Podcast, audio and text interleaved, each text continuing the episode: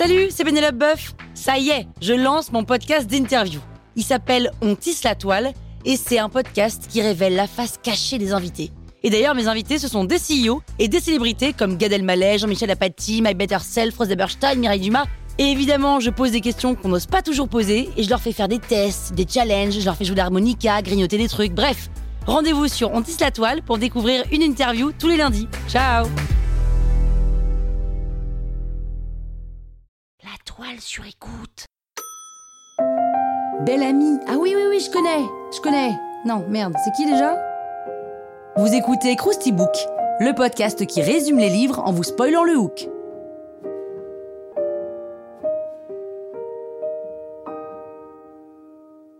Allez, je vous rafraîchis la mémoire Belle Amie est un roman de Guy de Maupassant publié en 1885. Il fait partie du courant réaliste, autrement dit ce courant qui vise à écrire la vérité, rien que la vérité, toute la vérité.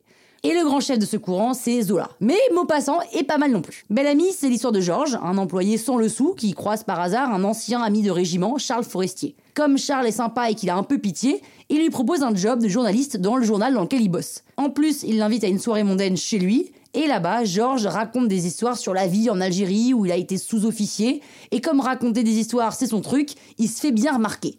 Mais le lendemain, alors qu'il doit justement écrire un article sur l'Algérie, puisqu'il en a parlé la veille, il en est incapable. En fait, le mec a juste un énorme poids dans la main, quoi. Et il demande de l'aide à Charles, qui lui demande à sa femme, Madeleine Forestier.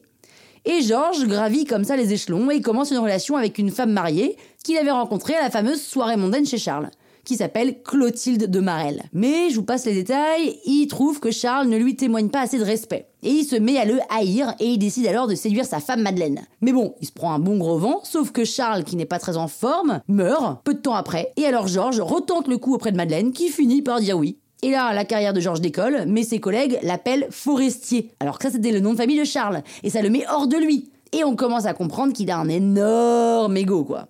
Et comme la stratégie de Georges, c'est de développer sa carrière en séduisant des femmes qui lui permettront de parvenir au sommet, il s'attaque à la source.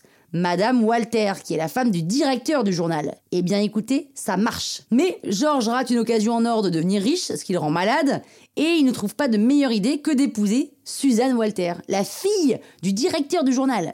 Et accessoirement, la fille de son amante, évidemment, puisqu'il l'a draguée, hein, la femme du directeur du journal. Et en gros, ça finit comme ça. Avec un Georges sans scrupules, arriviste, opportuniste, au sommet et prêt à se lancer dans une carrière politique et prêt en gros à baiser tout le journal quoi. Et dans son roman, mon passant dénonce la vacuité de ces milieux bourgeois. Il faut dire que Georges devient journaliste alors qu'il est carrément inculte et sans talent. Merci Madeleine pour la rédaction des articles. Il devient également noble et même chevalier de la Légion d'honneur alors qu'en fait c'est une vraie arnaque, tout le monde le sait. Enfin non, a priori du coup tout le monde le sait pas mais bon.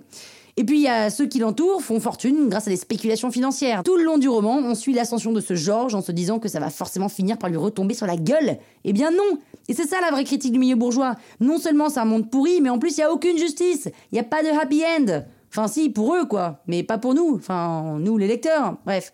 Ce qui prouve une chose quand même, c'est que Maupassant est bien un auteur réaliste. Haha Drop the mic Croustille, hein?